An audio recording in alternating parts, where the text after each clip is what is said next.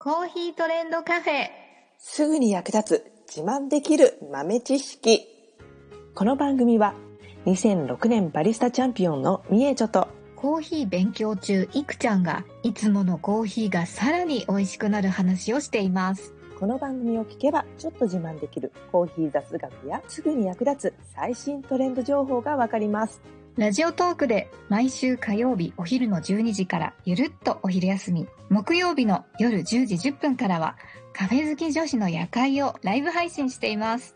美味しいコーヒーの入れ方など皆さんのご質問にもお答えしますのでぜひ欠かさず遊びに来てくださいね。宮田先生、はい。コーヒーってうん。鮮度が大事って言うじゃないですか。うんうんうん。もちろん。で、今まで私、お店で豆をひいてもらってたんですけど、うん。もしかしてうん家でひいた方がいいんじゃないと思い始めてきたんですよ。うんうんうん。で、ミルをゲットしようかなと思っていて、うん。でも何を買ったらいいのか全くわからないんです。あー、ですね多すぎませんなんかいっぱいあって。そうね悩むところだよね、これもまた。でも私の希望としましてはほい、力がないので、うん。手回しのやつは、うん。もしかして買っても使えないかなってちょっと思ってます。あー、そうね、そうね。私も見る買うときは、まず電動から探すよね。あ、そうですか あ、よかった。こんな軟弱なこと言ってんじゃないよって怒られちゃうかと思いました。黙って回すんだよって。そうそうそう。気合が足りないとか。いやいやいやいやいやいや、コーヒーは楽しく飲みたいじゃない。そうですよね。あ、よかった。そうそうそう。でも見るもね、いろいろ、もう電動、自動、あ？一緒だわ。電動と自動は違う違う違う違う。電電動、手動ね、あるけどさ。まあ何が欲しいかっていうのはやっぱり自分がどういうふうにコーヒーを飲んでいるのかっていうのとね、照らし合わせて選んでもらえばいいかなと思ってます。自分がどういう風に飲んでいるか。うん。まあ、えっ、と、ご家族とかで、1回に入れる量が多いとかね。あとは、一人暮らしとか、まあ、二人暮らしとかで、えっ、と、まあ、1、2杯かな、1回に入れる量はっていう人とか、あと、アウトドアで入れる、オフィスに行って、職場で入れるとかね。そういう、どういう、どのぐらいコーヒー豆を引く必要があるのかっていうのでね、まずは、ふるいにかけていくといいかな。なるほど。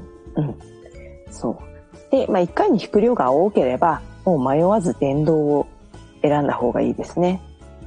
うん。うん。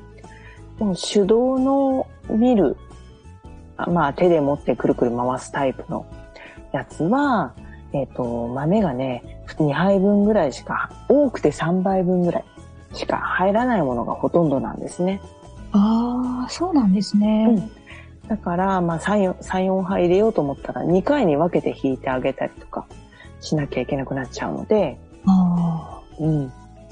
あと回すやつはね、1杯分を引くのに4、5分かかったりとかするので、そんなに？うん、結構かかるかうな、んそれぐらい。うん。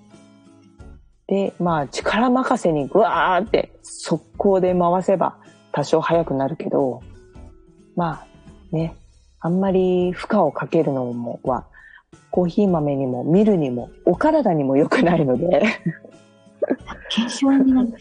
そうそうそう。筋肉痛。あれこれ肩痛いの何の痛みかなこれみたいな。そんな、そんなことがね、あったらあまり良くないのでね。なので、まあ手引きを使う方は結構、弾いている時間を楽しみたい。弾いている香りを楽しみたいとかね。そういう方は結構手引き見るを選ぶ人が多いですね。うん。まあ手引きミルでも、あの、箱型になってて、まあ、据え置きで使うタイプと、ちょっと細長い筒状のもので、両手で持って回すものとあるんですけど、まあ、それもね、どっちがいいかは、まあ、アウトドアの人はきっと両手で持って回すタイプの方がいいかなと思います。で、まあ、電動の方の場合は、まあ、もちろん大量にたくさん一度に弾けるものがいいんですけど、電動もね、大きく2つ種類があって、あの、ジューサーミキサーみたいに刃のついたプロペラみたいなものがくるくる回るタイプと、ギザギザのね、刃があって、それが回転することで、そこの中を豆が通ることで、豆が潰れていくっていうタイプとあるんですね。へー。うん、で、その最初に言ったプロペラタイプの方は、割とね、値段も安くてお手頃価格なものが多いです。ただ、引き目を調整できないので、何秒、ま、回したら大体中引きになりますとか、何秒回したら大体細引きになります。っていうね、目安は多少あるんだけど、ちょっとね、自分の目が頼りになってくるものではありますね。あ、なんか完全自動じゃないみたいな。そうそうそうそう。ああ。うん。回すことはできるけど、流度の調整まではできませんっていうものがほとんどですね。うん。これぐらいかなこれぐらいかなっていうのをね、ちょっとチェックしながら回してあげる必要がありますね。で、もう一つ言った方は、先に、えっ、ー、と、メモリをね、調整して、細引き、粗引きみたいな調整ができるようになっています。のミルの上と下に刃があって、その間を広げるか狭めるかで豆の流度が変わってくるっていうものなんですけど、なので、まあそれがね、何段階できるのかっていうところもポイントになってきますかね。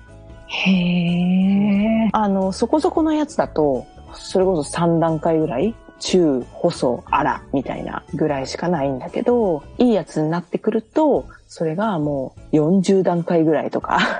え？ー、そう。40段階？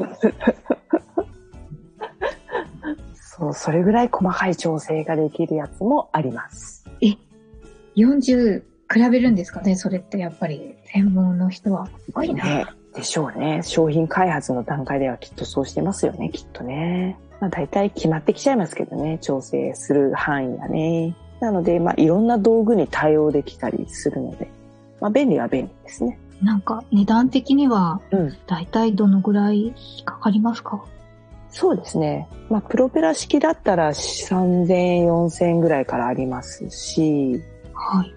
あと、そのミルのグラインダーっていうふった方がいいのかな。その、調整がたくさんできるミルに関しては、えー、1万円台からあるかな。ああ、結構金額全然違うんですね、やっぱり。そうね。うん。なので、まあ高いやつはそれこそ本当に3、4万しますけど、うんうん、うん、でも1、2万ぐらいで、あの、十分満足のいく商品たくさんありますので、家庭で使う分には。うん、なので、まあ、ちょっとね、いろいろ調べてみてもいいかなと思います。なんかお手入れとか、なんかあれって、うん、あ、はい、はい、洗ったりとかできるんですか？えっ、ー、とね、電動のミルは基本的には、あの、あの、ブラシとかでお掃除してあげて、で、水洗いとか基本的にできないですね。うん、まあ、ま、豆受けとか、そういう部分的にね、洗うことはできますけどね。で、えっと、手動の手回しのミルの場合は、素材によっては丸洗いできるものもあります。ほう。必ず、あの、商品によって違うので、仕様をね、ちゃんと読んで決めていただきたいんですが、まあ、基本的にはセラミックっていう素材のものであれば水洗い可能です。うん、たまにできないよっていうやつもあるからね、その辺はちゃんと個別に確認が必要なんですけど、はい。まあ、ほぼほぼ大丈夫ですね。うんうんうん。うん。あと、木、木製のやつとかはね、当然洗えないので、これもブラシとかでね、拭いてあげる、吐いてあげるだけになりますね。ミルブラシっていうやつかな。そういうのが付属しているかどうかとか、素材によっては静電気がすごく出やすいものがあったりするので、はい。そういうのが、まあ、どれぐらいなのかっていうのはね、まあ、こればっかりはなかなかネットショップとか、あと店頭とかで見ただけで判断するのは、まあ難しいんですけど、うん。うん。でもまあね、そういう静電気起きにくいようになってますよとかいうアピールはしているものもいくつかありますので、そういうのを探してみてもいいかなと思いますね。はい。うん。あ、あと、最近、電動でも持ち歩きができるものも出てきたんですよ。へえ。ちょっと前から電池を入れて使えるものっていうのが出始めて、最近は USB ケーブルで充電できるものが出てきています。まあ、アウトドアに行く人は基本的には手回しのミルを持って行ってたと思うんですけど、充電してっちゃえば外でも電動ミルが使える時代になりましたね。おー、便利ですね。便利便利。これでも主流になってくるんじゃないのかなもしかしたら。外でも飲むけど楽もしたいっていう人の願いがね、叶った商品ですね。なるほど、なるほど。最後までお聞きいただきありがとうございました。あなたのコーヒーライフに少しでもお役に立てたら嬉しいです。ご質問やツッコミは、ラジオトークで受付中。毎週火曜日お昼12時から、ゆるっとお昼休み。木曜夜10時10分から、カフェ好き女子の夜会をライブ配信しています。ぜひ遊びに来てください。ではまた次回の配信でお会いしましょう。